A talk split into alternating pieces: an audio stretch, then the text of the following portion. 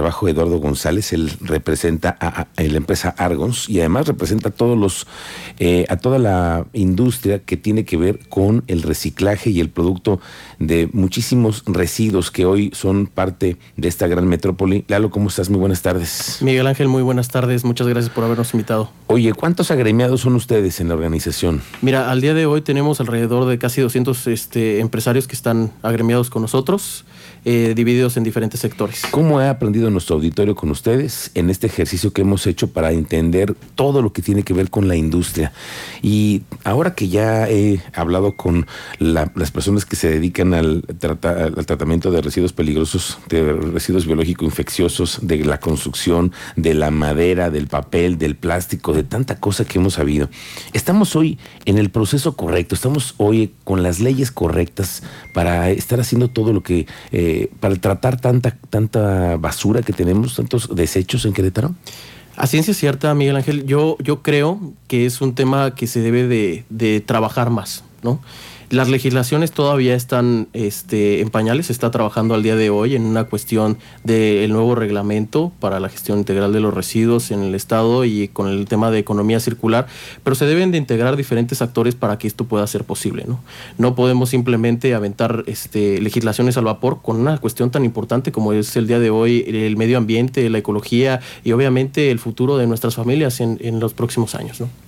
Tiraderos clandestinos, siguen apareciendo? ¿Ustedes los han visto? Nosotros tenemos conocimiento de que existen todavía tiraderos clandestinos o incluso personas que, que se hacen pasar por, por, prestadores de servicios ambientales, que no lo son, que realmente son personas que van, ofrecen un servicio y hacen de esto, de este tipo de, de, economía o de este tipo de servicios, este, ahora sí que, que una mala práctica, van y tiran en bordos, van y tiran en drenes, van y tiran en lugares que, que afectan a la población. Al final de cuentas, es una circunstancia que que no solo a la población, al gobierno se ve afectado de igual manera debido a que por la falta de regulación de estas, este, de estas empresas este, o de, este tipo de, malas prácticas, pues llega a afectar a la población general cuando vienen las lluvias que pues ya se, se, empiezan a presentar y los drenes están saturados de basura debido a esta informalidad.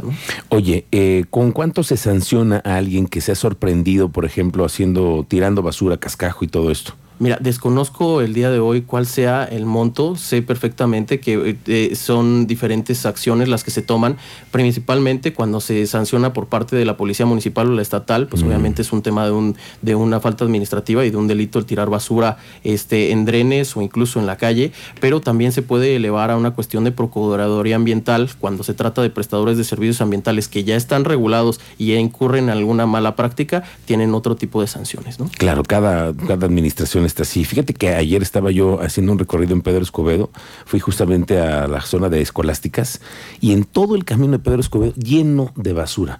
Vemos como que es un tramo en el que hay tiradero clandestino, es, es así de, de, grave lo que estamos lo que estamos viendo, lamentablemente, pero yo creo que también a las autoridades no les alcanza, ¿no? Tener una revisión en, tantas, en tantas zonas. Te soy bien honesto, yo creo que esa es la, la, falta que existe en nuestro estado y yo creo que en el país en general. Normalmente vivimos una circunstancia en la que está muy bien legislado o existen muchas leyes, pero el tema del cumplimiento pues está bien, bien fuera del margen, ¿no? El, nuestra ley necesita este, dientes y también necesitamos que las leyes faculten a muchos de los eh, servidores públicos para que sancionen estas actividades y que también puedan tener una observación observancia por parte de las instituciones, ya sean locales, estatales o federales, constante a las empresas y a las industrias para que esto no suceda, ¿no? Lamentablemente, pues muchas veces están escasas de recursos las instituciones para poder este, observar de manera directa todo lo que pasa en el campo. Como tú bien mencionas, eh, el día de hoy vemos en las calles, no solo de Pedro Escobedo, sino de que muchas comunidades, incluso de la capital, lleno de basura los drenes, lleno de basura las áreas comunes y, y es algo sumamente lamentable porque es una afección directa a la salud pública, una eh, eh, afección directa a nuestra, a nuestra cuestión este, ecológico y medioambiental, pero pues es una realidad que vivimos el día a día. Oye, Eduardo, eh, a ti que te toca escuchar a todos los agremiados de esta gran industria que tiene que ver con el tratamiento de los residuos de todo tipo, hoy estamos con una concesión en un relleno sanitario que yo he hecho aquí la crítica y lo digo abiertamente de relleno no veo que tenga absolutamente nada Montpaní.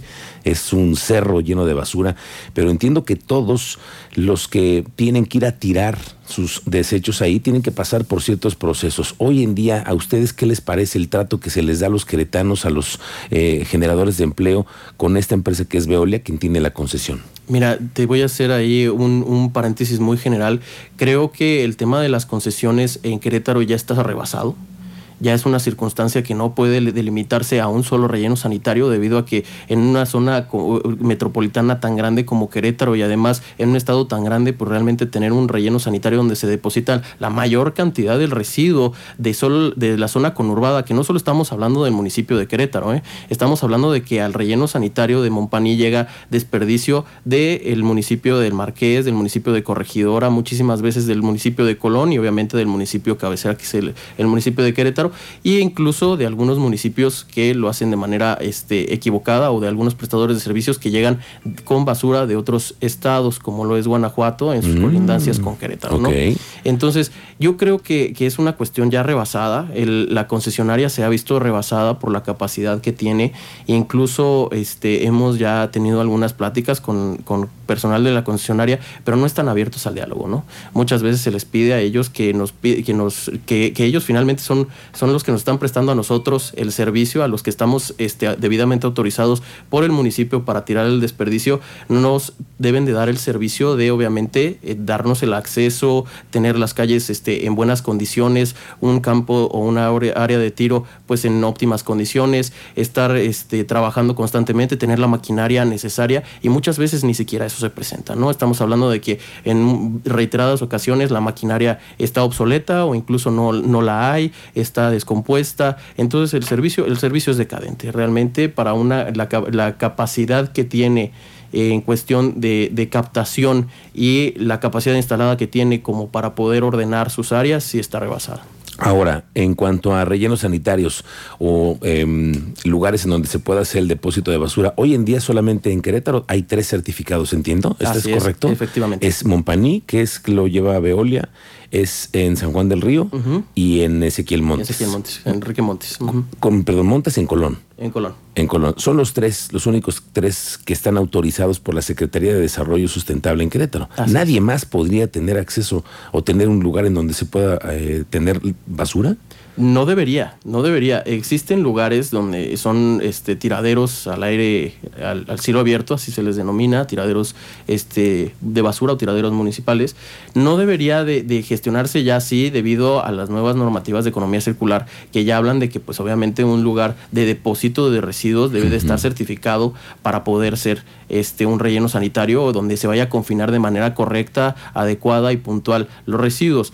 Actualmente tenemos eh, en el paraíso, me parece, que en Corregidora, un lugar donde se reciben residuos, pero están trabajando a través de un amparo, una cosa por el estilo, pero realmente cuando tú llamas a, las instituciones públicas y preguntas por lugares certificados, solo existen tres. Sí. Entonces, este, ahí entra como en una cuestión de contradicción, ¿no? Todavía no, no, no queda muy claro, pero eh, en eso pueden llegar a darse los abusos, Eduardo. Así es. Y entonces tienen ese pedacito en donde abren la ley, alguien con un amparo se puede eh, estar puede estar recibiendo material. Que, que, de hecho es algo que no estaría mal, o sea, realmente se debe de haber apertura, ¿no? O sea, incluso el hecho de que existan más lugares certificados para el, confinamiento de residuos es algo que debería de estarse trabajando día a día, ¿no? No es algo que debería de acotarse debido a que estamos hablando de los lugares a donde se va a depositar todo el desperdicio del Estado, todo el desperdicio del municipio o de los diferentes municipios. Entonces, más bien deberíamos de trabajar con el objetivo de que el municipio y el Estado faculte a las instituciones para otorgar este tipo de concesiones o permisos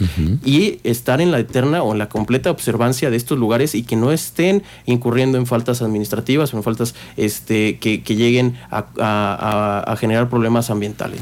Oye, me dices que es decadente el servicio que están hoy otorgando en este relleno sanitario de Montpaní. ¿Tú crees, ustedes consideran que es necesario ya otro relleno en Querétaro? Yo creo que sí, la verdad es que hablando a ciencia cierta, yo creo que sí. Muchas veces eh, ya lo hemos este, reiterado incluso con las este, autoridades.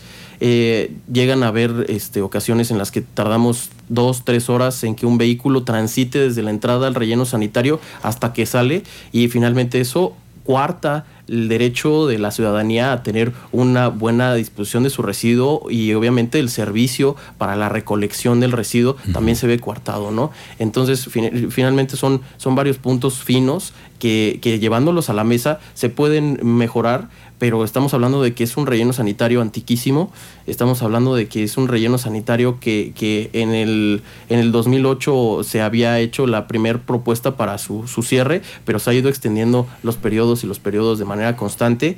Desconozco las razones de por qué haya sido esto, pero pues el relleno de, de ha sido el relleno eterno en, en, Querétaro, ¿no? Nunca ha sabido de algún relleno municipal, hablando de la cabecera de aquí de Querétaro, que se haya movido, que se haya hecho en otra parte. Y que ya está además en la ciudad, ya ya, ya, no es la zona, antes era Montpaní, te vas muy lejos. No, no, no, ahora ya está. En la zona metropolitana. En la zona metropolitana, justamente. Pues hay que observarlo. Eduardo González, te agradezco muchísimo que hayas venido y que nos amplíes un poco más de lo que estamos viviendo hoy en esta zona metropolitana, porque crecemos todos los días y generamos desperdicio diario. Todos los días toneladas y toneladas. ¿A dónde van a parar? Efectivamente, Miguel Ángel. Bueno, Eduardo González, mm, dueño y representante de la empresa Argons y además representante de todos los empresarios que tienen que ver con el manejo de los residuos en Querétaro. Gracias, Eduardo. Te agradecemos muchísimo a nombre de la Asociación de Recicladores del Estado. Créeme que estamos muy orgullosos de que haya este interés por parte de, de obviamente, de, la, de, de, los órganos de difusión como ustedes, las radiodifusoras, las televisoras, con el objetivo de que la gente conozca